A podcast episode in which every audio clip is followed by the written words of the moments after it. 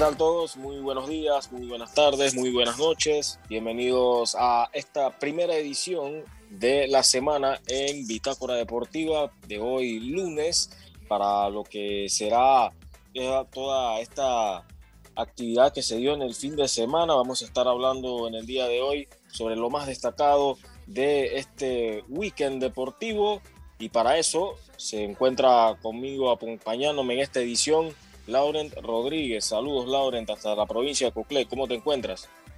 Saludos, Samuel. Buenos días a todos los oyentes de Bitácora Deportiva. Sí, cargado de mucha información deportiva que se dio durante el fin de semana y que se va a estar dando también, hablar un poco de lo que pueda venir en el resto de lo que queda de este inicio de semana, ¿no?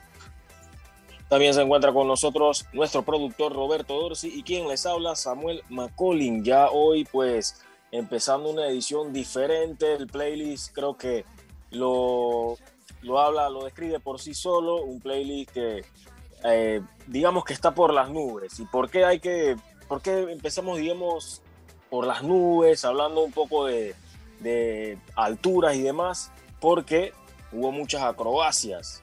Acrobacias que terminaron en gol. No solo con lo que había iniciado Matías Saracho en la Copa Libertadores, con ese golazo del Atlético Mineiro ante River Plate, sino lo que se dio también en el fin de semana. Y para eso vamos a estar tocando o iniciando más bien con la LPF, porque ahí hubo un golazo que es hasta candidato no solo para hacer gol del torneo, sino para hacer gol del año. Quizás uno de los mejores goles también en la última década en la Liga Panameña de Fútbol. ¿Qué te parece, Lauren? Ya que estamos hablando de LPF, si empezamos con lo ocurrido el día viernes, donde hubo uno de los primeros equipos que se reencontró con la victoria y es el Sporting San Miguelito, 1 por 0, derrotando al Tauro Fútbol Club, partido que se disputó en el estadio Profesor Javier Cruz del Colegio Artes y Oficios, donde el Tauro Fútbol Club pues buscaba encaminarse en la conferencia del Este, venía de obtener una victoria importantísima en territorio colonense y buscaba repicar lo propio en el Estadio Javier Cruz ante un Sporting que venía de sumar punto ante el campeón. Un partido que la primera parte pues no dejó un sabor tan agradable porque habían empezado con mucho ímpetu los dos equipos, pero eh, defensivamente se estaban eh, imponiendo muy bien ambas líneas, cortando muchos avances, también cerrándole el camino a los delanteros. Pocas ocasiones en la primera parte, pero en el segundo tiempo el partido se abrió mucho más, con un Tauro que, hay que decirlo, desperdició cuanta oportunidad tuvo en los primeros 15 minutos, podemos decir que los primeros 20 y alguna otra intervención de Eric Vázquez que ayudaron a que el Sporting pues mantuviera esa posibilidad de volver a meterse en partido, algo que sí fue posible gracias a los cambios que realizó Saúl Maldonado en medio de los enojos que, se, que fueron muy visibles por parte del director técnico, viendo de que el equipo pues no era capaz de hilvanar algunas jugadas, eh, ni siquiera cuando recuperaba la pelota para tratar de tomar mal parado al Tauro Fútbol Club, Lauren. Así es, así es. Bueno, un equipo taurino que desperdicia la oportunidad que tenía de irse en la parte alta de la tabla, aunque bueno, son tres fechas apenas. Eh, el técnico Quique va a tener que tratar de no volver a desperdiciar esa oportunidad en los próximos partidos, en la cuarta fecha, cuando nuevamente se continúe con este, este campeonato de la LPF. Lo cierto es que el Sporting de San Miguelito se recupera, eh, logra esos tres importantes puntos, una buena plantilla que se ha reforzado, jugadores como Pimentel, entre otros. Sin embargo, bueno, en sus dos primeras fechas no le había ido muy bien al equipo académico. Sí, aparte de eso que el partido cambia, como lo habíamos mencionado, con los ingresos de jugadores como eh, Moisés Arce, que le dio eso que le faltaba al Sporting, que era tratar de poner esas pelotas para la finalización de la jugada. Había hecho dos antes del tanto de Ricardo Clark y en ese tanto de Clark pues terminaba pisando el área después de un centro pasado, recibiendo la pelota creo que del jugador Víctor Ábalos, el paraguayo, y termina colocando ese centro a la primera intención para que Clark simplemente empujara la pelota de cabeza para vencer al guardameta Eric Hughes. Ahora, con todo y que el Sporting tenía la ventaja, hubo todavía tiempo suficiente para pensar que el Tauro iba a arremeter, tenían jugadores para hacerlo.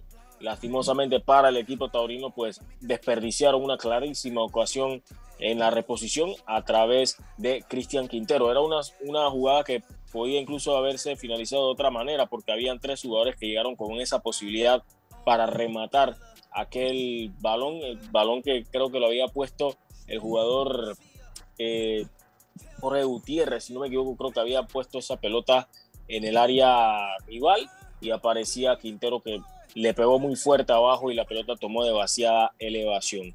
Lo cierto es que, pese a que ganó el equipo del Sporting San Miguelito, em, lastimosamente, pues, luego decirle que no se vio un buen accionar por parte de los rojinegros. Em, es cierto de que jugaron muy bien en la segunda mitad, pero después de que se dieran esos cambios, tuvieron unos muy rescatables últimos 20 minutos, pero fuera de eso creo que no, no se vio como un equipo tan equilibrado, defendió lo mejor que pudo, sin embargo quedó un tanto a deber por lo que ya mencionaba que tiene una buena plantilla, pero todavía no termina de convencer. Lo cierto es que alcanzamos a conversar con el autor del gol de la victoria de este partido, Ricardo Clark, y estas fueron sus impresiones luego de aquella primera victoria del Sporting San Miguelito. Escuchemos. Bueno, llega la primera victoria, la verdad que estamos contentos por eso. Eh, no teníamos esa sensación de, peso encima porque sabíamos, sabemos el grupo que tenemos. Tuvimos un arranque bastante difícil, pero bueno, al final llegó la victoria y, y más que ese peso encima nos da tranquilidad. La verdad que mmm, momentos bajos en el partido no, no lo vi como tal, porque ambos equipos tienen jugadores de buen pie y entonces eso hace que el partido se, se vea un poco trabado, pero fue un gran partido, un gran planteamiento táctico ambos equipos. El primer tiempo pudimos dominarlo nosotros un poco, el segundo tiempo de ellos tuvieron el dominio de la pelota y bueno, conseguimos el gol y, nos llevamos los tres puntos. Creo que estamos muy bien porque hicimos una pretemporada bastante completa obviamente se suman jugadores nuevos y eso hace que la, adaptación y la química entre jugadores demore un poco, pero necesitamos resultados positivos. Ahora lo conseguimos, venimos de un empate contra el campeón en su cancha, conseguimos la victoria ahora contra, contra un gran rival como lo es Tauro y bueno, anímicamente ya, te, ya debes saber cómo se siente el equipo. Así que no creo que estamos tan, tan lejos de nuestro, de nuestro de nuestra mejor forma colectiva, pero, pero sí que, que, tenemos que mejorar, tenemos que corregir muchas cosas para poder llegar a, a ese tope. Bueno, el gol es algo que siempre, que siempre te genera confianza. Lo he dicho muchas veces, yo soy un jugador extremo, más asistidor, llego, marco goles, sí, pero tengo también otras cualidades y entonces eso tranquilo, pude marcar, pude tener un gran partido, eh, el equipo tuvo un gran partido y eso es lo que realmente me da tranquilidad que se pudo conseguir los tres puntos, más allá de que yo haya anotado el gol, lo pudo haber anotado cualquiera y mi felicidad y mi, y mi, y mi tranquilidad hubiese sido la misma, así que por ahí me quedo más con el, con el colectivo y bueno, seguir creciendo en lo individual obviamente y así poder ayudar al colectivo a crecer también.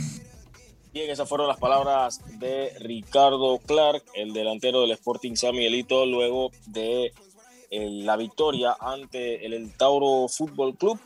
Y ahora avanzamos a lo que fue o lo que sucedió en el día sábado, porque hubo tres encuentros de forma simultánea. Hay que hablar primeramente del partido que se disputó en el estadio Maracaná, donde el Plaza Amador pues dejó o echó a perder tres puntos que tenía en el bolsillo ante el Club Deportivo del Este. Eh, Manuel Gamboa que adelantaba al equipo placino ya en la reposición de la primera parte y luego se da un gran gol por parte de, del Club Deportivo del Este, en este caso el paraguayo que estaba haciendo su debut con el equipo dirigido por el venezolano Daniel Blanco, nada más y nada menos que el jugador Fernando Lesme, como recibía la pelota en un pase de primera intención de el jugador César Yanis y recibiendo y girándose para definir con una volea muy espléndida para vencer de esa manera al guardameta Marco Allen y, rescatando el punto para el equipo placino. ¿Qué te pareció el partido, Lauren? ¿Crees que eh, el Plaza Amador echa a perder tres puntos? ¿Lo viste como que lo tuviera asegurado? Quedé sorprendido al final del partido cuando vi el marcador 1 a 1. Eh, en ese momento estábamos en otra cobertura, eh, de, ya que los partidos eran simultáneos, pero parte de lo, de lo, de lo que pudimos, pudimos investigar y, eh, sobre este partido interesante, ¿no? Tomando en cuenta lo, eh, cómo llegaba Plaza Amador y cómo llegaba el Club Deportivo del Este. En esta oportunidad, el equipo de la costa, no sé cómo decirlo, del área este, eh, logra en extremis rescatar ese valioso punto ante el Plaza Amador, que bueno, que con Manuel Gamboa se había adelantado, un Manuel Gamboa que sigue demostrando por lo menos en la LPF un buen nivel y bueno, los paraguayos comienzan a ser protagonistas. Cuando tú comienzas a escuchar eh, eh, jugadores que son protagonistas, que no son colombianos, tú como que dice algo bueno eh, están haciendo los clubes porque están trayendo jugadores de calidad. Y, y tocó este punto importante porque me parece que hay que resaltarlo, tomando en cuenta que a veces llegan jugadores de otros países sudamericanos o de otras partes del continente y no logran destacar. Bueno, es la tercera fecha apenas pero hay que destacar eso, ¿no? De que los paraguayos comienzan a, destacarse, por lo menos Ábalos en Sporting y acá eh, con Club Deportivo del Este. Creo que es una buena apuesta la que está haciendo Club Deportivo del Este en cuanto a talento sudamericano, porque si, o sea, no, nos olvidemos, en el, en el torneo pasado ellos también contaron con un jugador paraguayo que era Melgarejo, el muchacho que había vestido la camiseta de la selección sub-17, Rodrigo Melgarejo, ahora está militando en el fútbol peruano. Y también tienen al defensa central Lucien Galtier. Me parece que es un jugador interesante el que tiene el equipo del Club Deportivo del Este. Lo ha hecho muy bien, eh, por lo menos en los dos primeros partidos que le vi a Lucien Galtier con el equipo del Club Deportivo del Este. Pero la verdad, el equipo se está viendo como un rival muy complicado. Creo que no es ninguna novedad ver que Club Deportivo del Este tenga estos, este tipo de comienzos de torneo, de que empata mucho o de repente le cuesta ganar las primeras dos fechas, pero siempre es un equipo que complica mucho a lo largo del torneo y vamos a ver qué, qué sucederá en las siguientes fechas, qué tanto va a tardar en caer esa, esa primera victoria de Daniel Blanco al frente del Club Deportivo del Este, pero haber rescatado un punto y de la forma como lo hicieron ante Plaza Amador, donde por cierto pudo hacer su debut Ángel Aurelien, eso dice muchísimo de lo complicado que está el torneo y lo, lo, el panorama que no está convenciendo del todo en el Plaza Amador, porque estamos hablando de un equipo que todavía no ha ganado, apenas se encontró con el gol en esta fecha y fue de parte de un defensa le cuesta ganar en, estas tres primeras jornadas al equipo del Plaza Amador. Y hablando un poco del Club Deportivo del Este, es un equipo que yo lo comparo bastante con el Club Atlético Independiente. Son dos equipos que en, el momento en que llegaron a la primera división, porque ellos fueron ganando poco a poco protagonismo desde el ascenso, eh, le costó un poco al principio, porque inclusive primero subió eh, Atlético Araguense, que ya no está ahorita mismo, y luego suben estos dos equipos y, son protagonistas, son protagonistas tanto el Deportivo del Este como el Club Atlético Independiente y, siempre eh, destacan con jugadores con talento nuevo, no solamente van eh, eh, tomando jugadores de otros equipos, no, sino que ellos van creando talentos, jugadores que no se veían en otros equipos o jugadores que no destacaban en otro equipo y ahí en estos equipos destacan. Eh, en el tema de Plaza Amador, bueno, lastimoso, eh, es preocupante lo que ocurre con el equipo placino, con los Leones, ya que ellos también pronto van a estar viendo acción en la liga de CONCACAF y se necesita que este equipo carbure, que este equipo eh, afine puntería y logre por lo menos comenzar a ganar, a sumar día 3, para que eso le dé confianza en su importante compromiso en la liga de CONCACAF. Sí, porque el Santos de Guapiles ya me imagino que, que ya se sabe de memoria qué, qué puede servirle para complicarle ante el Plaza Amador. Santos de Guapiles, desde las veces que ya lo hemos visto enfrentándose a rivales panameños, pues sabemos que es un equipo que complica muchísimo desde lo táctico. Ahora no quiero meterme tanto en liga con acá porque eso va a ser tema en otro momento y esperemos, bueno, contar también con un panel un poco más amplio para poder ah, ver de fondo cómo, cómo estaría eh, llegando hacia ese compromiso el Santos de Guapiles. Avanzamos ahora con otro de los partidos que se disputó el día sábado, Lauren, y es en el estadio Omar Torrijos, en Santiago de Veraguas, donde el Veraguas Deportivo, sí, sí, ahí estuvimos. No hubo mucha, no hubo tanta afición como se hubiera esperado. Creo que hubo un aproximado de 500 espectadores y creo que estoy diciendo mucho. Y estaba parejo porque había muchos fanáticos herreranos también que, que se dieron cita a ese compromiso. Esta vez tengo que decirlo, Lauren, el estado de la cancha del lado del infield, creo que la operación no funcionó como en otras veces, ¿eh? no solo por el aspecto visual de la cancha en esa zona, sino por cómo la superficie no, no estaba consistente en el sentido de que se levantaba mucho la grama y se vio varias dificultades para algunos jugadores conducir la pelota en ese sector. Sí, sí. Eh, creo que también estuvo bastante, bueno, la, la, vez pasada también pasó algo así, ¿no? Eh, prácticamente a días, eh, a un día, dos días del partido, ellos habían instalado la grama o colocado la grama, por decirlo así. Y bueno, nuevamente ellos eh, trajeron una nueva grama porque la que anteriormente habían puesto se la llevaron para La Peña, eh, un corregimiento eh, bastante cerca a la ciudad de Santiago. Y bueno, sí, se le dificultó a los equipos. Y bueno, ha sido tema de polémica este estadio Omar Torrijos.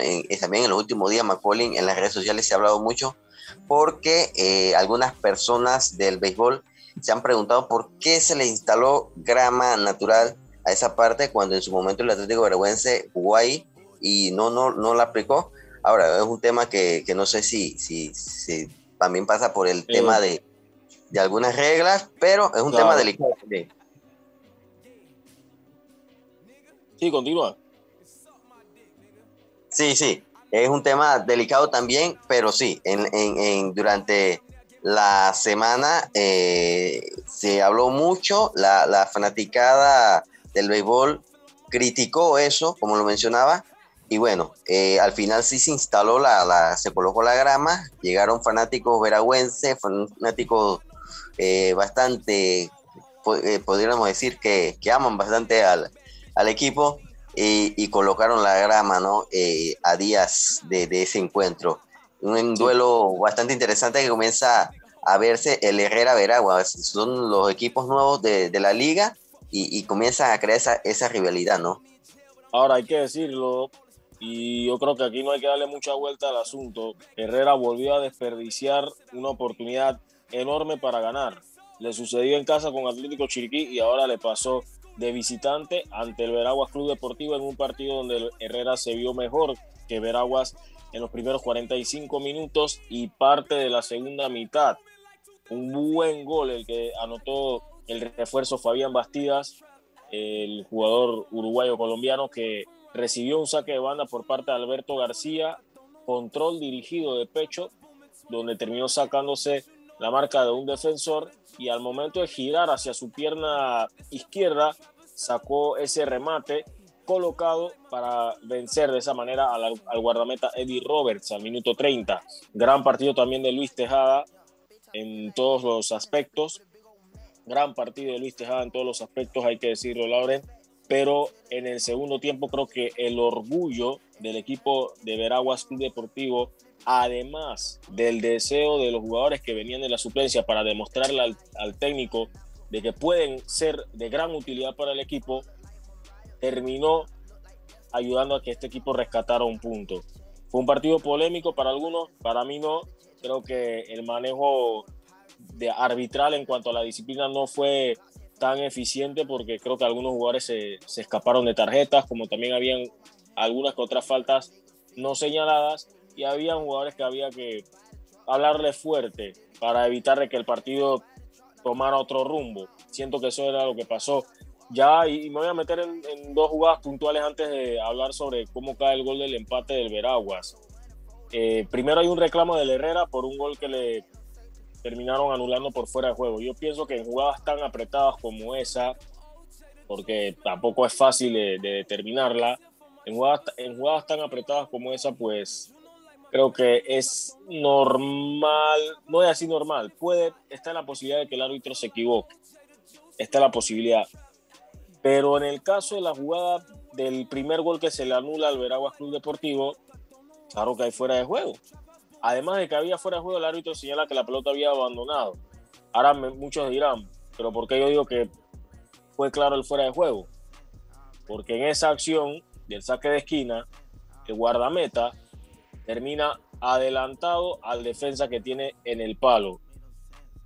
En esa acción, en una situación como esa, cuando el guardameta se le adelanta al último jugador que está defendiendo, automáticamente el atacante, al recibir la pelota, si está por delante del resto de los defensores y solamente tiene al guardameta delante suyo y detrás del guardameta hay otro defensor, que es el que estaba protegiendo uno de los, palos, automáticamente fuera de juego. Está establecido en el reglamento. Pero aparte de eso, el juez de línea decretó de que la pelota había salido e ingresado al momento del cobro de Peñalba, que fue una comba de afuera hacia adentro. Eso fue lo que se había señalado, pero que el árbitro, pues, creo que lo vi dubitativo y, eso, y ahí es donde se genera la confusión. Ahí es donde se genera la confusión en esta jugada. Sin embargo, hay que decirlo, Veraguas Club Deportivo luchó, logró conseguir el empate a través de Luis Choi y tuvo tres ocasiones más como para haber ganado el partido. Sí me llamó poderosamente la atención cómo se desentendió por completo de la pelota el equipo del Herrera FC. Sí, así como tú lo mencionas, McCollin, se apuraron, pensaron que con ese gol era suficiente.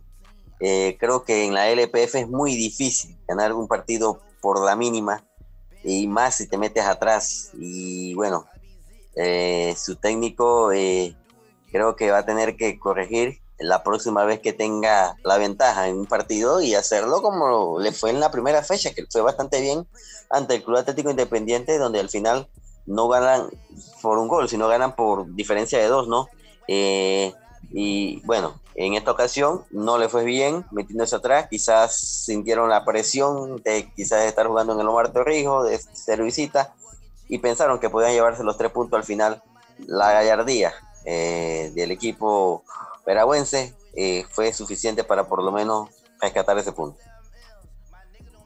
Vamos a escuchar ahora las palabras de Luis Choi. Tratamos de contactar a Fabián Bastidas, pero fue un tanto imposible, así que vamos a escuchar las palabras del volante Luis Choi, quien también llevaba una dedicatoria especial a este gol y de paso le felicitamos a él y a su familia. Escuchemos las palabras del volante Luis Choi, refuerzo del Veraguas Club Deportivo que anotó su primer gol con esta camiseta. Bueno, sí, sumamos nuestro primer punto, no era lo esperado, porque en casa siempre es importante sumar de a tres, porque afuera se, se complica cuando uno va de visitante, pero bueno, hay que pasar la página rápidamente y, enfocarnos en el partido del domingo contra Chiriquí. Hay que ir allá a ganar o ganar. Bueno, sí, el equipo cambió, eh, hizo un giro total en el segundo tiempo, ya que en el primer tiempo el equipo estaba jugando puro pelotazo y el equipo de Herrera es un equipo de buena estatura y físico, ¿no? Y el equipo en el primer tiempo se la pasaba metiendo pelotazos y claro, como Herrera tiene un equipo de buena estatura, ganaban toda la pelota arriba. Ya en el segundo tiempo, esto comenzamos a tener mal balón, lo que el profe nos pidió, que tengamos la pelota en el piso y bueno, creamos más ocasiones de goles y se pudo empatar el partido. Sí, no, insistimos hasta que, hasta que cayó el gol. No era el resultado que, queríamos porque siento que podíamos haber ganado el partido, más allá de que nos anula un gol, más allá de que no nos pita un penal claro. Pero bueno, ya, ya pasó eso y, bueno, primer gol con, con esta camiseta representa mucho, ¿no? Eh, un orgullo vestir esta camiseta de Veragua.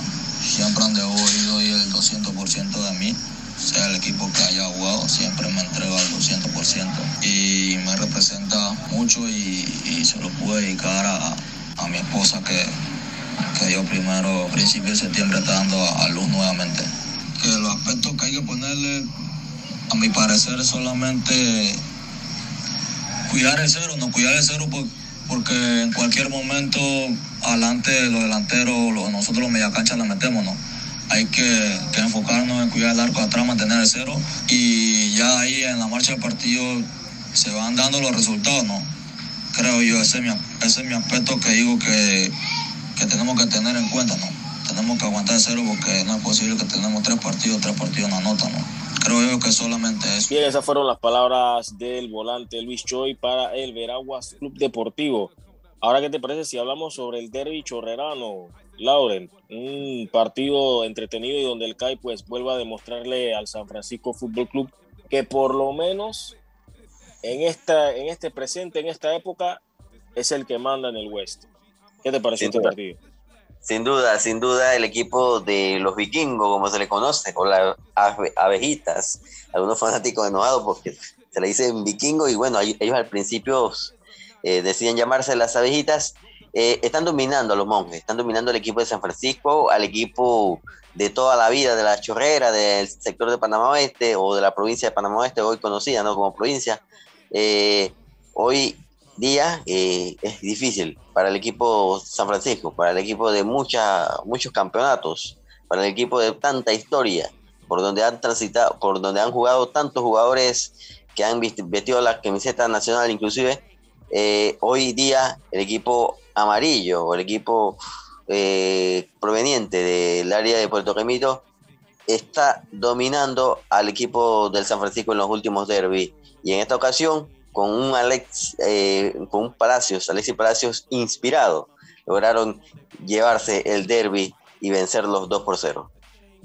Alexis Palacios sigue siendo ese jugador que desafía las leyes no escritas, porque uno lo ve por su estatura y de repente su biotipo no pensará de que es un delantero de área, nueve de área.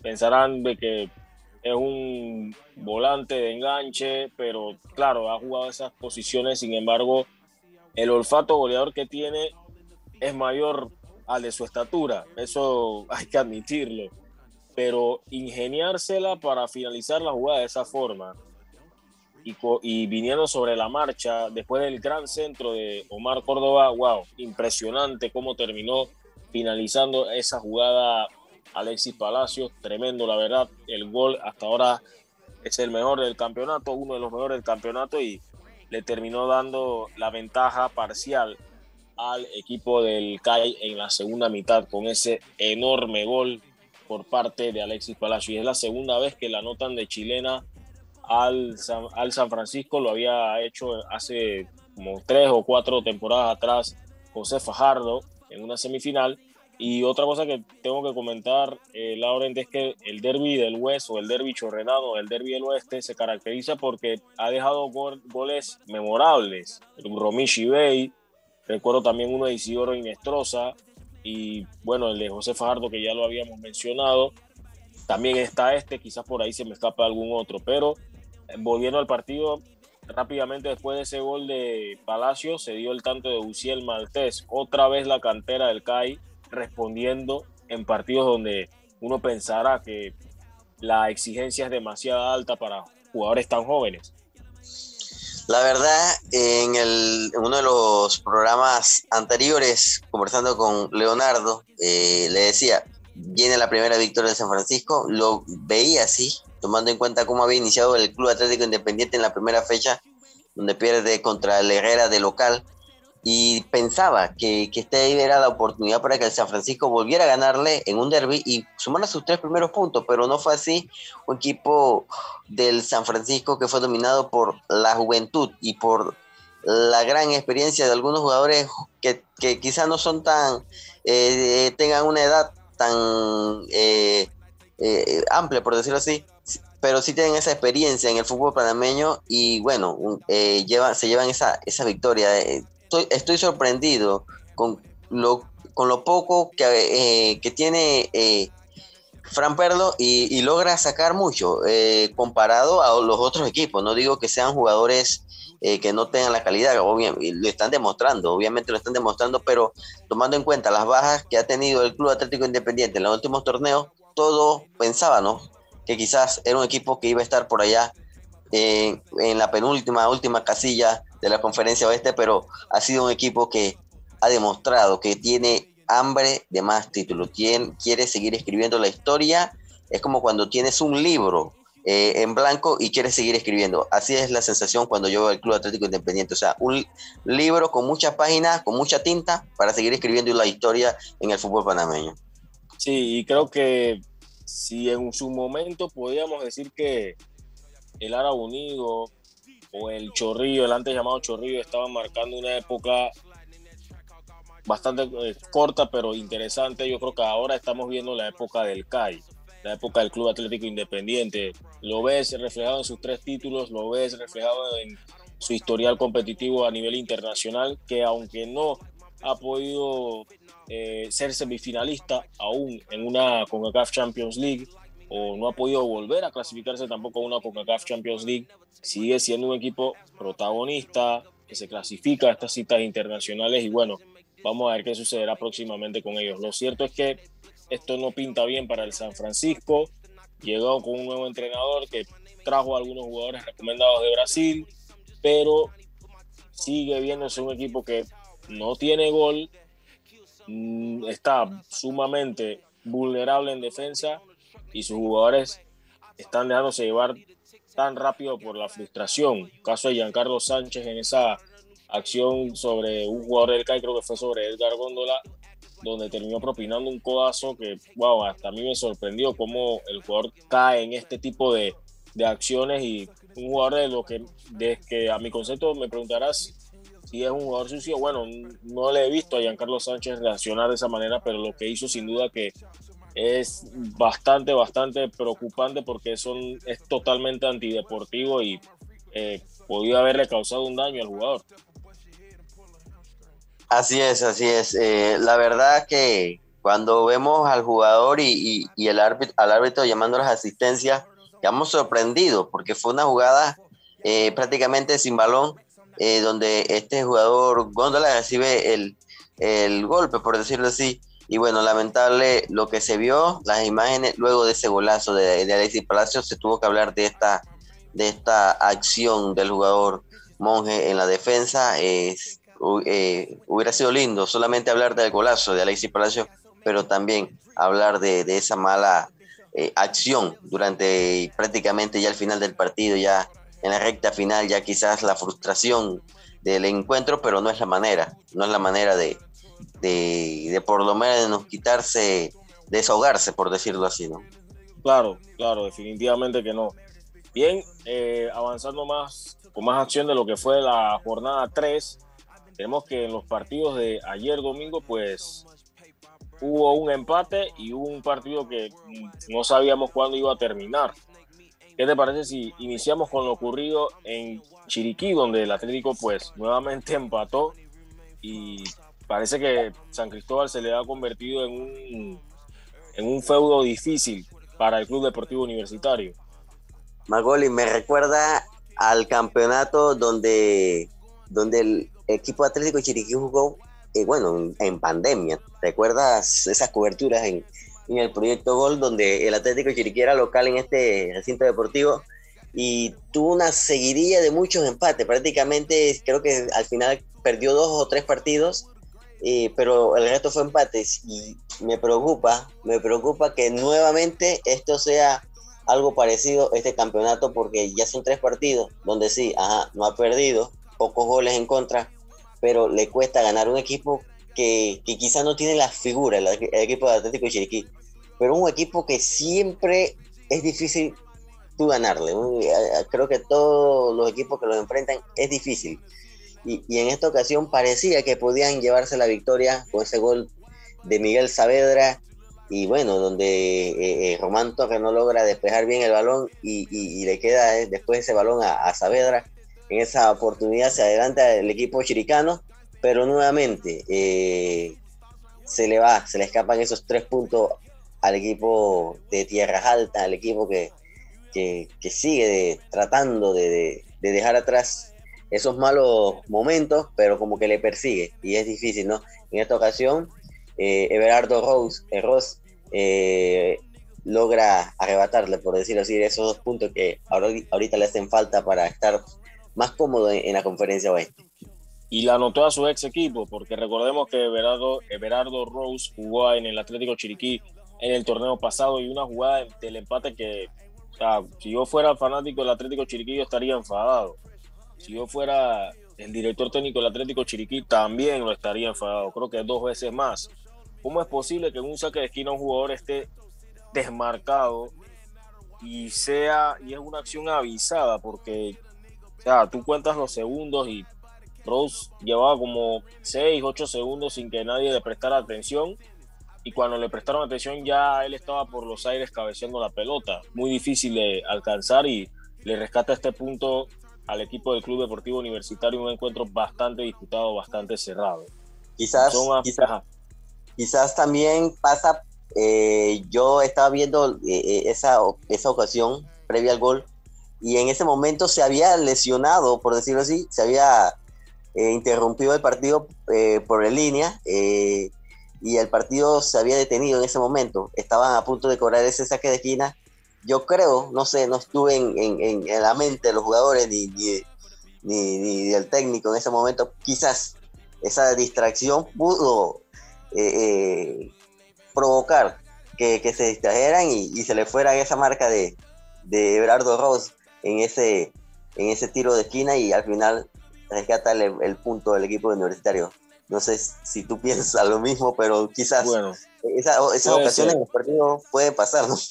Sí, sí, digo, eh, eso es así, eso, eso es lo que es un mal que tenemos de, este lado del globo terráqueo, que nos distraemos, los jugadores se distraen muy fácil, muy fácil y eso lo aprovechan los equipos que saben estar concentrados al mínimo detalle en cada partido. Eso puede pasar, pero creo que cuando tienes la ventaja no puedes dar ese, esas oportunidades de esa manera, porque sin duda que se viene abajo el equipo, puede suceder.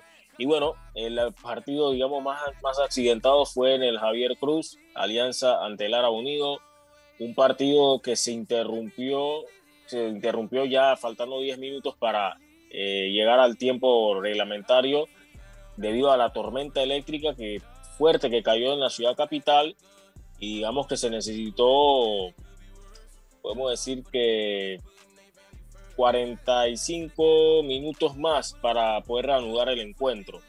Eso fue lo que había sucedido en el Estadio Javier Cruz, donde Lara Unido pues tuvo un partido bastante estrecho, parejo contra la Alianza, siendo que el punto de, de inflexión del partido fue el penalti atajado por el guardameta debutante Edgardo Alexander.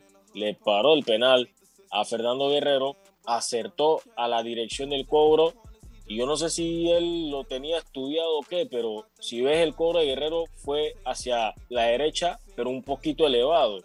Y allá se extendió muy bien Edgardo Alexander para despegar ese esférico.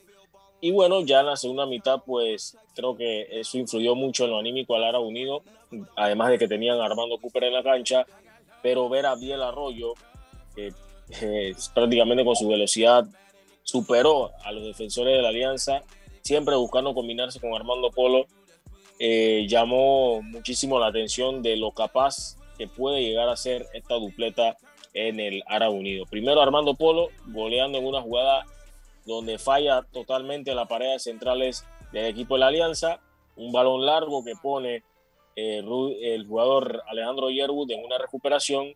Ahí trató de hacer el control dirigido Polo, le sale, le queda larga, pero para su fortuna esa, ese control termina dejando mal parado al defensa verdolaga, que creo que era Eduardo Anderson, y define bien Armando Polo, su primer tanto con el Ara Unido en su regreso. Y luego se da una acción donde Polo recibe del arquero un balón largo y simplemente la peina hacia atrás y Abdiel Arroyo con velocidad y potencia física gana entre dos defensas para definir cruzado el 2 por 0. Después descontó tarde en de penal César el Bombo, Medina y luego se da la situación donde se tuvo que parar el partido y esperar a, la reanudación donde pues no terminó pasando mayor cosa y el Ara Unido sumó su primera victoria, Lauren.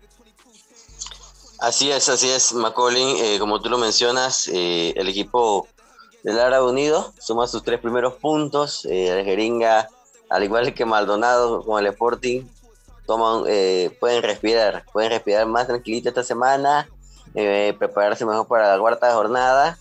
Y bueno, aquí el Arroyo eh, mostrando su calidad.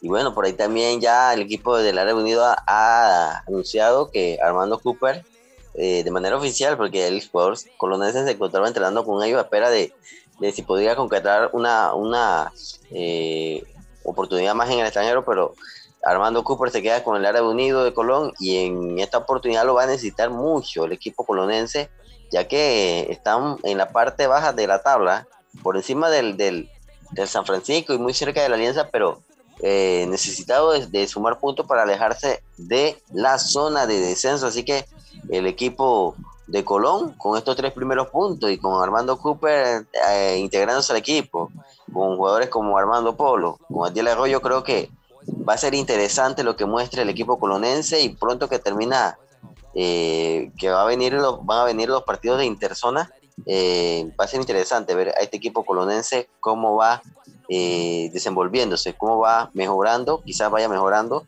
en los próximos partidos. Bien, y ya luego de darle un repaso a lo que fue esta jornada 3 del torneo clausura 2021, Vamos a un importante mensaje de los amigos del Metro de Panamá y seguimos ahora para adentrarnos en información del fútbol internacional. Volvemos. Estimado usuario, evita sanciones. No te quites la mascarilla ni la pantalla facial. No ingieras alimentos y ningún tipo de bebidas dentro de trenes y estaciones. Respeta las normas. Cuida tu metro.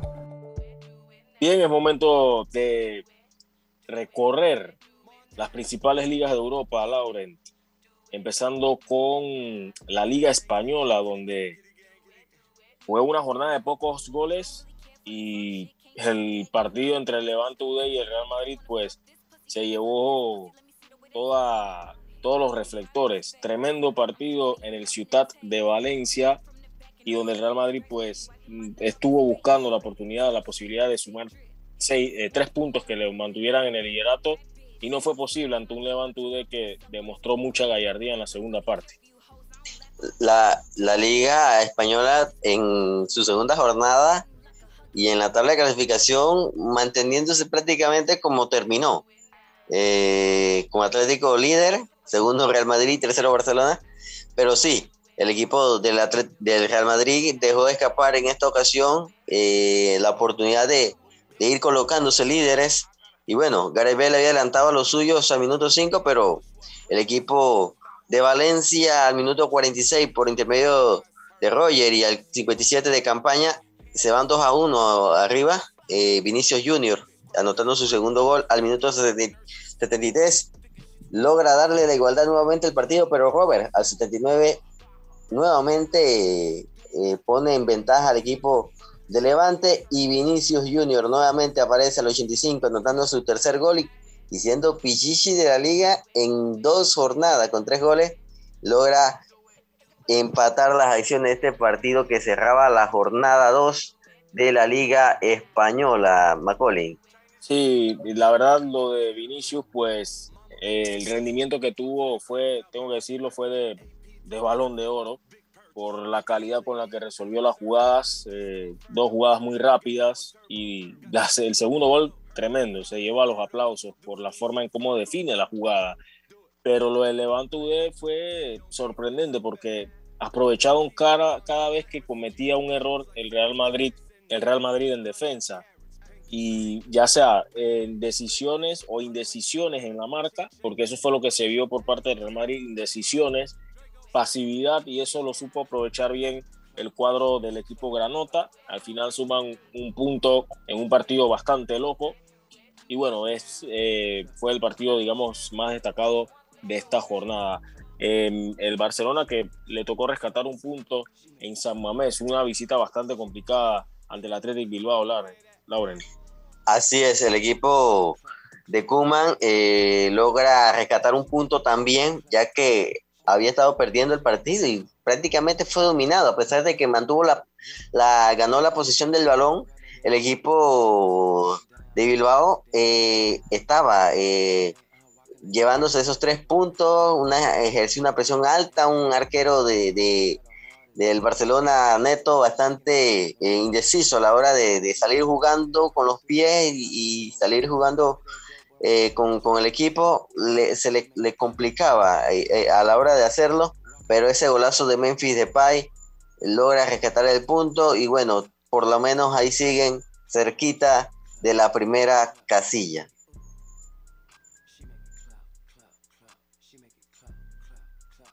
cerca, cerca el Barcelona de una derrota, pero también lo crítico es quién va a defender ante el Getafe, porque Eric García vio la roja, Gerard Piqué, bueno, sabemos que es baja y la situación no pinta bien para el Barcelona de cara al próximo compromiso. Sí, del medio campo hacia adelante y donde ya Frenkie de Jong empieza a demostrar eso que se pedía de él. Todavía se sigue esperando más de Antoine Griezmann pero Memphis sigue demostrando de que ahí está presente.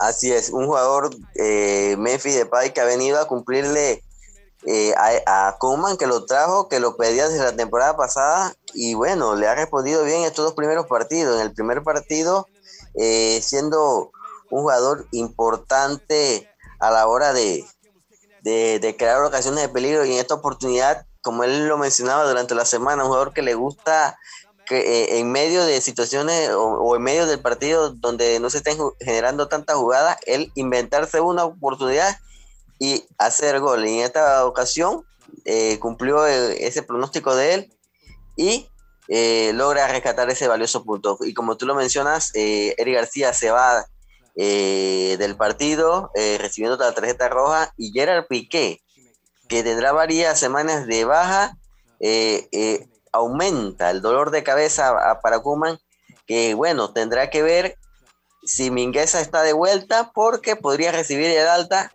Lo cierto es que también Eric García eh, se había enterado poco antes de, iniciar el partido que su abuelo eh, había muerto.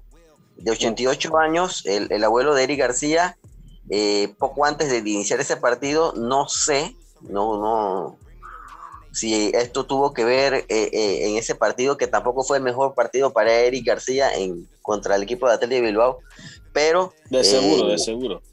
Sí, es un, momento difícil, perdió a, su abuelo de 88 años y bueno, tuvo que jugar el partido y bueno, en, esta oportunidad no, no estará para los próximos partidos de, del Barcelona porque tendrá que cumplir su suspensión y bueno, Gerard Piqué tampoco pudo completar el partido. Lo cierto es que Araujo en una oportunidad tuvo que salvar eh, prácticamente la raya donde el equipo del Atlético de Bilbao pudo aumentar la ventaja, ¿no?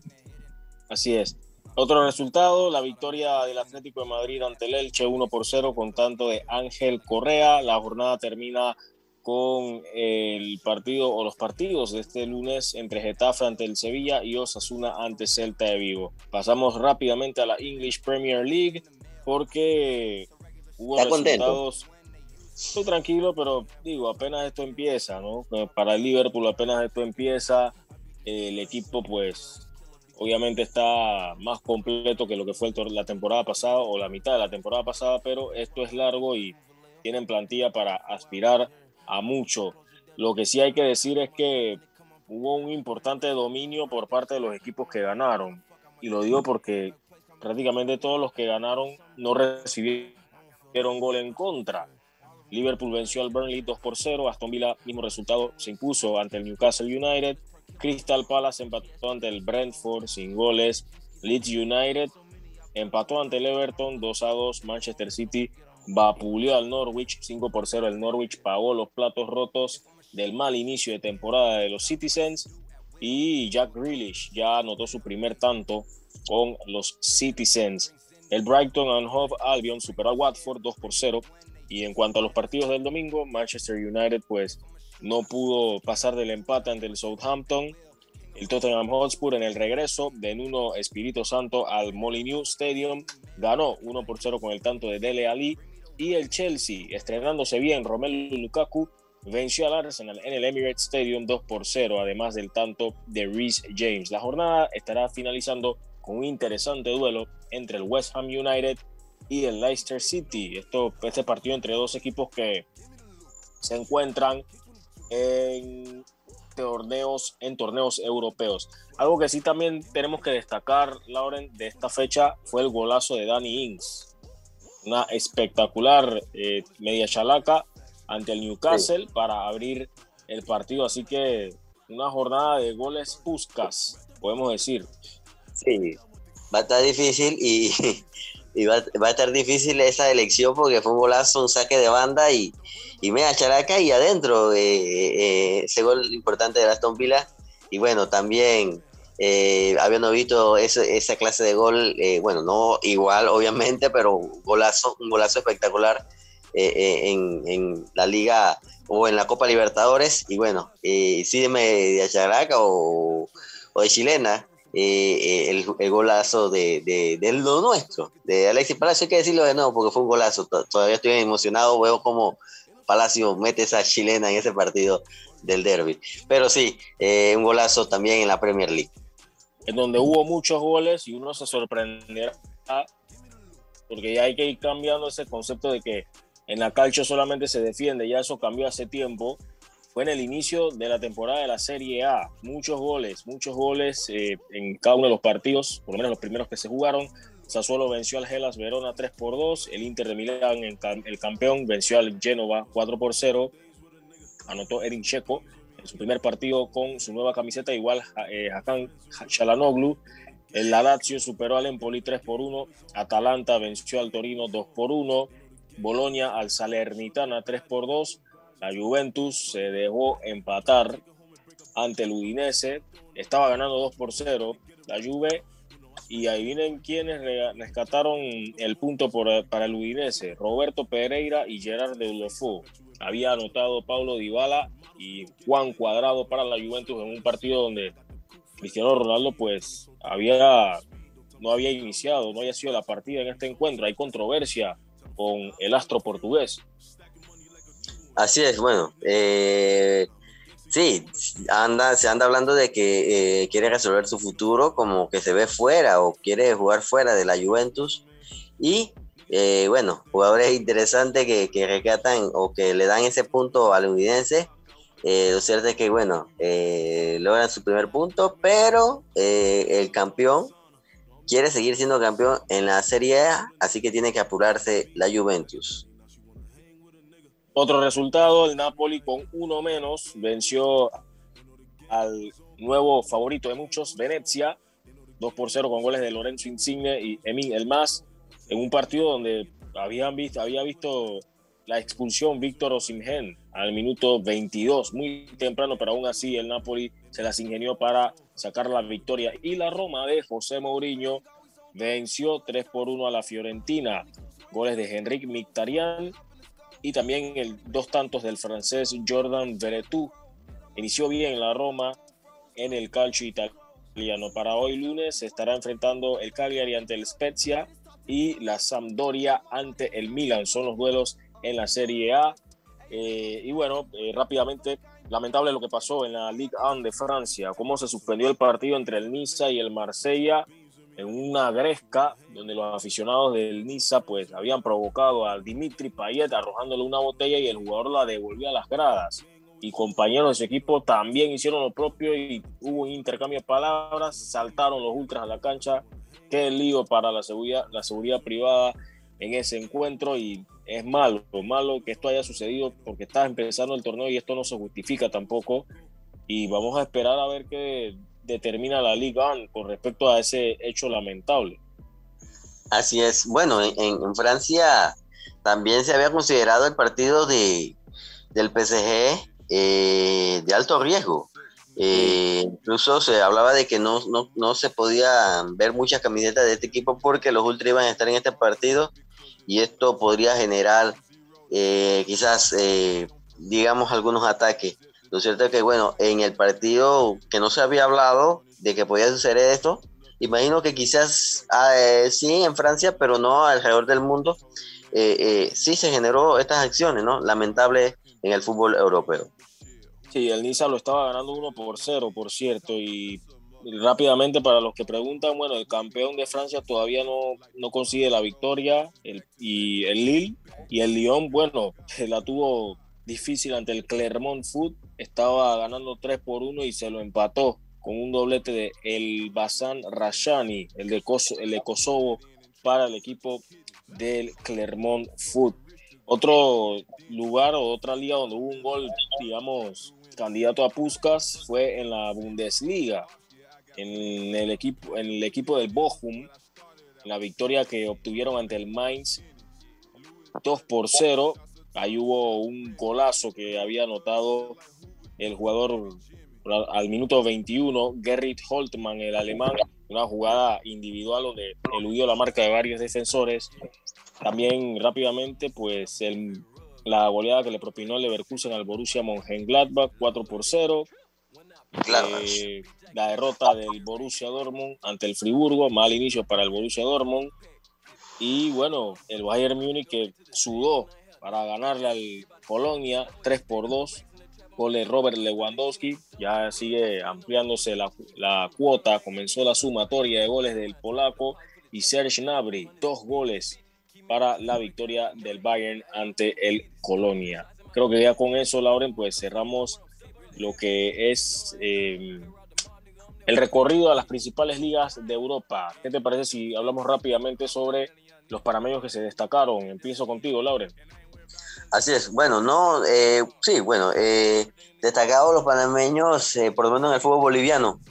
Eh, Jair Catuy nuevamente anotó gol, su tercer gol en el fútbol boliviano, su experiencia a nivel internacional, el jugador de Capira de Campana comienza a destacar en el fútbol extranjero. También por ahí destacar la participación de Andrés Andrades, eh, que sigue viendo minutos, eso es positivo porque si vienen las fechas de, eliminatoria y si Andrade está, eh, será bueno que llegue con ritmo. Lamentablemente, el que no vio acción fue eh, Fidel Escobar con su equipo, el Alcorcón, que nuevamente perdió mal inicio para el equipo del Alcorcón en el fútbol español en la segunda división de España.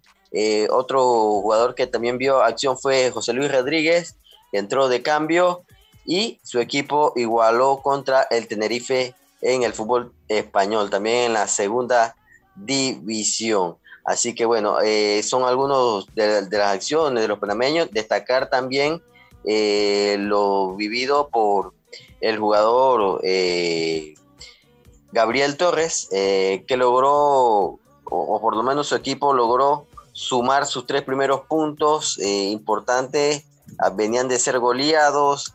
Eh, lo cierto es que en esta oportunidad el jugador Gabriel Torre, que fue titular hasta el minuto 74, logró destacarse, eh, por lo menos eh, logró ser titular. Ayala Yarza también jugó 84 minutos en la victoria de su equipo 2-0 ante el Binacional. en la jornada 8 de la Liga 1 de Perú, también destacar que Alberto eh, que Requilla sigue eh, viendo acción con su equipo Dinamo de Houston.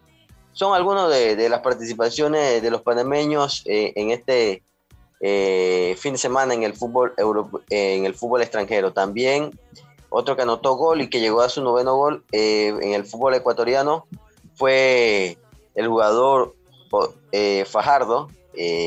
así que importante que los panameños siguen viendo acción en el equipo, eh, en el fútbol extranjero. También destacar que, que fue ante el MLE. ¿no? no eh, eh, lo bueno de, ver a estos panameños jugando en equipos así, no están destacados en el fútbol sudamericano, por lo menos en el caso de, Fajardo, de José Fajardo, es que se enfrentan equipos como el MLE, la Liga de Quito, el Barcelona, y por lo menos Fajardo le ha marcado goles a estos importantes equipos de, del fútbol ecuatoriano. Sí, así es. Fajardo que se, hace presente ¿no? en el fútbol ecuatoriano con sus goles y un gol de muy buena factura, sobre todo por la técnica de golpeo que empleó el delantero José Fajardo. Y en el caso de lo que decías de Gabriel Torres, pues bien por Pumas que superó al Puebla 3 por 0. Necesitaba esa victoria Pumas y la terminó consiguiendo Así que bueno, espero que no demore tampoco en llegar el gol de Gabriel Torres. Lo necesita porque en lo anímico ayuda y por supuesto a su forma o su ritmo de juego que se necesita porque Estamos hablando de un equipo que está en horas bajas y necesita Gabriel Torres demostrar de que llegó a aportar con goles. Esperemos que este sea un punta de lanza para este equipo del Puebla. Seguimos con más eh, en cuanto a, a parameños destacados y es que por fin se dio una grata noticia. El panameño Humberto Mejía, esto es en las grandes ligas, estará regresando a la carpa grande, ahora para hacer su debut con los Arizona Diamondbacks. Humberto Mejía ha sido designado como el lanzador abridor para el partido ante los Pittsburgh Pirates, duelo entre dos equipos que han tenido una temporada bastante mala, pero aquí lo importante es que Humberto Mejía va a tener actividad, se va a enfrentar ante los Pittsburgh Pirates y qué mejor manera de hacerlo para cerrar el lunes, este lunes a las 6 y 5 de la tarde. Humberto Mejía que ha venido de, menos a más en ligas menores, en la AAA, lo han sabido llevar de a poco. En su última apertura pues había recetado 10 ponches y es, muy importante esto. Me alegra muchísimo por Humberto Mejía. Esperemos que le vaya muy bien ante el equipo de los Pittsburgh Pirates. Y manteniéndonos en el béisbol de las grandes ligas, por fin llegó el cuadrangular 500 de el venezolano Miguel Cabrera. Conectó su cuadrangular 500, lo hizo en Toronto, donde lo estaba vaticinando nuestro compañero Leonardo Aguilar en el programa del viernes. Él dijo de que él presentía que Miguel Cabrera iba a conectar el cuadrangular 500 en Toronto en aquella victoria de los Tigers 5 por 3 ante los Blue Jays. Gran momento el que se vivió en el Rogers Center, donde el equipo de los Blue Jays, pues, eh, pese a la derrota, vivieron este momentazo en la parte alta de la sexta entrada, donde Miguel Cabrera conectaba su cuadrangular número 13 de esta campaña y de paso su cuadrangular 500 en su carrera, convirtiéndose en el sexto jugador latinoamericano en el listado que solamente conforman, está conformado por 28 peloteros.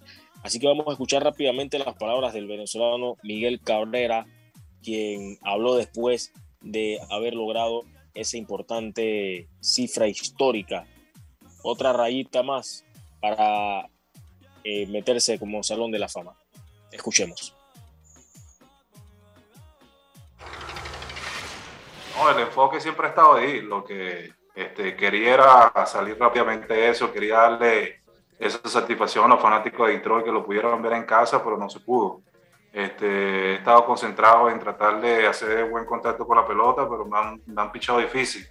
Como me decían mucho, este, nadie quiere ser número 500 este, en esa cifra.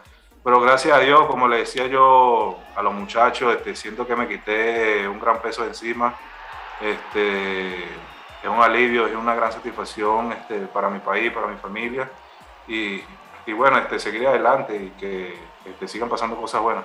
Se siente muy bien, este, pero yo creo que la tarea no, no se ha terminado todavía. Este, hay que ser enfocado en las pequeñas cosas del béisbol. Y bueno, cuando tú mismo le dijiste, cuando uno se retire, este, uno va a tener bastante tiempo de pensar, analizar si uno puede entrar al Salón de la Fama, sí o no. En estos momentos yo pienso que es innecesario pensar en eso porque ahora que falta camino.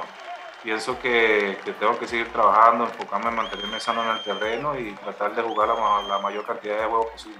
No, mucho, mucho. Significa, eh, he pasado por bastante, por muy buenos momentos. Este, le doy las gracias a Dios por darme esta oportunidad y, bueno, esperar que me mantenga sano y, seguir poniendo mi granito de arena en el terreno.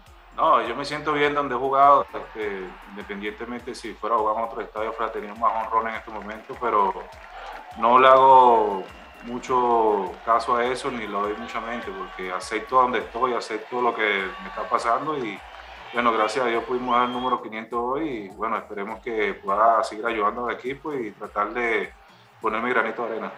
Nada, en ese momento empatamos el juego, este, tratando de ganar la serie y cuando uno se enfoca en, en, el juego, yo pienso que uno no tiene más nada que pensar. Sabía que con un Roma iba a dar 500, lo quería dar en Detroit no se pudo, pero le doy las gracias a Dios por darme esta oportunidad y bueno, al final del juego pudimos ganar y eso es lo más importante.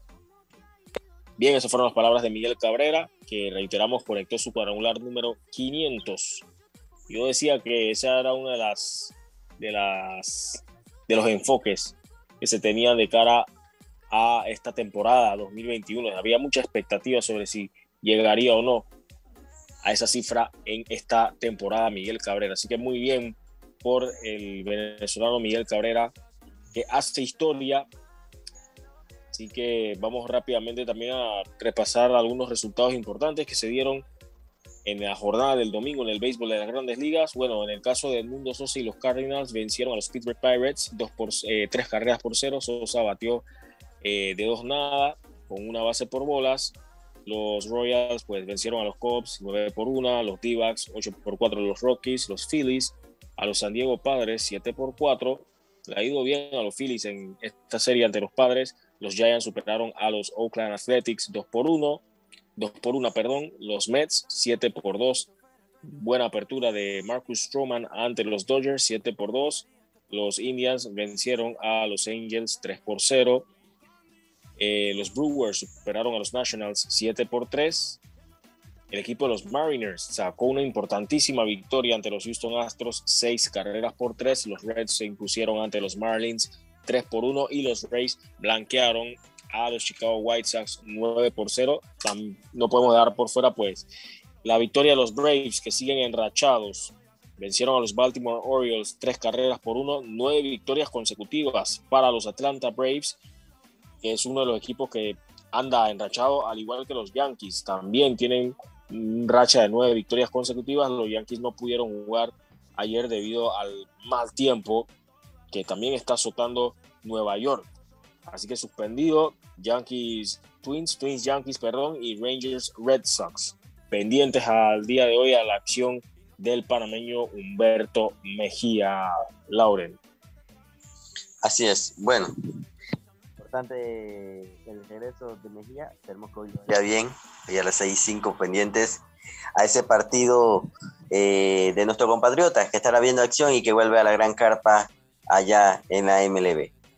Y para finalizar, rápidamente hablar sobre ese combate destacado que se dio el día sábado entre el cubano Jordanis Ugas y la leyenda Manny Pacquiao. Un combate a pura metralla porque ahí lo que se vio fueron intercambios e intercambios hasta que Ugas pues terminó dominando la pelea en los últimos asaltos ante Manny Pacquiao. Manny Pacquiao que primeramente iba a enfrentarse a, Errol Spence, era el rival que, que, tenía para dicho pleito o para dicha función boxística en el T-Mobile Arena pero al final por una lesión en, una de sus retinas, Errol Spence no pudo ser parte de aquella velada o de aquella función boxística, aquella cartelera. Y en su lugar fue el supercampeón mundial welter de la AMB, el cubano Jordanis Ugas, que brindó un gran espectáculo. Dijo, pesa que yo no era el rival o el contendiente original, pues tenía dos semanas para prepararme y se cercioró de que iba a brindar un gran espectáculo y ambos brindaron espectáculo porque se fajaron ambos pugilistas. Y ahora bueno la gran pregunta es si esta fue o no la última pelea de Manny Pacquiao si se va a centrar ahora en sus aspiraciones políticas en su país Filipinas o si volverá a intentar una vez más en lo que es el boxeo. Igual Pacquiao tenía dos em, años años sin pelear pero también tiene 42 años así que los años pesan y ahora Ugas pues con una gran oportunidad está aspirando a enfrentarse a Errol Spence, lo cual sería un combate interesantísimo para el cubano eh, Jordanis Ugas que se destacó en ese pleito del día sábado. Y bueno, Laura, no sé si tienes algo más que agregar antes de que despidamos el programa de hoy. Sí, eh, destacar la participación de los panameños en el Campeonato Panamericano de Alterofilia en la categoría 17 y 15. Eh, importantes medallas, en el caso de Gustavo Doble, eh, Jorge Medina y Kelly Aparicio, que traen medallas para Panamá, logrando por lo menos la hija, destacar, la hija de Canto Aparicio, atleta también de la lucha olímpica, destacó esta jovencita de apenas 14 años y ella compite en la categoría sub-15 y, ya comienza a traer medallas. Eh, destacar también al profesor José Manuel Ochoa que sigue eh, eh, demostrando que hay talento del levantamiento de pesa en Panamá y principalmente en la provincia de Veragua. Así que también a Grasal eh, no le fue tan bien. El último, eran cuatro panameños los que estaban allá en México. Ángela Grasal terminó quinto en la categoría 96 kilogramos. él competía el día sábado, así que bueno, los panameños, bueno, no es tan mal una quinta posición, pero sí, se traen medallas para suelo patrio. Así que importante el trabajo que estás haciendo la alterofilia eh, con jóvenes atletas que comienzan a destacar a nivel de México y, bueno, Centroamérica. Así es, felicitar a Gustavo Doyle, también a, perdón, a Kelly Aparicio, que es hija de Kenton Aparicio, y también hay que felicitar a la única medalla de oro en esta cita, que no fue nada sencilla, había sido para Jorge Medina. Lo curioso de esa de, la participación de Jorge Medina es que él no le había ido bien en la modalidad de arranque dentro de su categoría, había fallado en cuanto al levantamiento, que no había sido incorrecto en los, me atrevo a decir que fueron los cuatro primeros levantamientos le fue mal, pero en el último ahí fue donde se destacó y había sobresalido para llevarse el oro con el peso máximo en la modalidad de envión. Así que son experiencias, son experiencias que van sumando estos jóvenes atletas y esperemos que les vaya bien, pero que también prontamente tengan un lugar donde entrenar. Creo que eso es lo más importante porque estamos hablando de muchachitos que están empezando a abrirse camino ilusionados en un futuro, ¿por qué no pensar en representar a Panamá en grandes citas, citas importantísimas? Y bien, Laurent, ha sido de verdad un gusto poder eh, compartir contigo este programa de hoy lunes. Los estaremos esperando pues el día miércoles con el Clubhouse. Vamos a tener un invitado especial reconociendo el talento panameño, no solo en lo deportivo, sino también en otras facetas. Les habló Samuel McCollin eh, me despido también a nombre de Lauren Rodríguez y por supuesto Roberto Dorsi en controles. Cuídense y a meterle ganas esta semana. Saludos.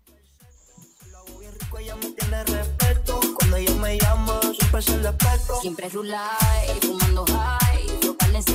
el aquí está, por el cielo que nunca se cae, en la fama me patarra y hago como el fly. Un felicito, Valencia lo chiquito, chico y ella con el tinto tiene mala que se mi totito. Rolly prende un felicito.